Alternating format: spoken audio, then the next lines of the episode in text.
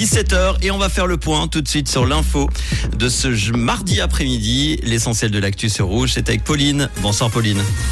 Bonsoir à tous. Des restrictions et des trajets plus longs sur la ligne Lausanne-Fribourg à cause de travaux. La randonnée est toujours plus populaire et plus mortelle en Suisse. Et quelques nuages au programme demain matin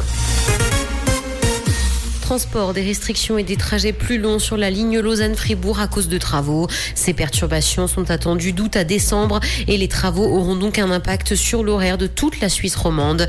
Des bus de remplacement seront mis à disposition sur certaines lignes et à certains horaires afin de permettre aux usagers de se déplacer. La randonnée est toujours plus populaire et plus mortelle en Suisse.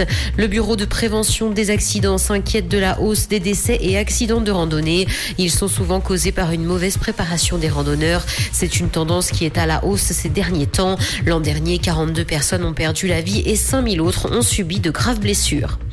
Les violences domestiques ont augmenté à Genève en 2022. Les infractions pénales pour violences domestiques ont grimpé de 3% l'an dernier. Un nombre record d'interventions de police et de mesures d'éloignement a été enregistré. Les autres violences ont quant à elles grimpé de 14%. La majorité des victimes sont d'ailleurs des femmes, tout comme la plupart des auteurs de ces violences sont de sexe masculin.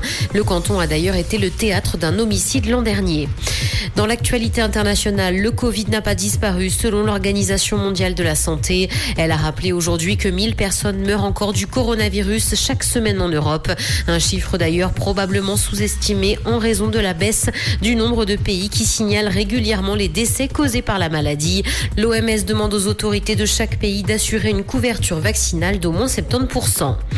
Les fans sont mitigés après la sortie de Final Fantasy Tous ne sont pas conquis par le jeu sorti sur PlayStation 5. Le jeu a pourtant été salué par la critique et les professionnels du secteur. Cependant, certains joueurs ne se sont pas privés de faire part de leur mécontentement sur les réseaux sociaux, indiquant que mis à part le combat, le jeu n'avait rien d'exceptionnel. Pour eux, ça signe la fin des Final Fantasy.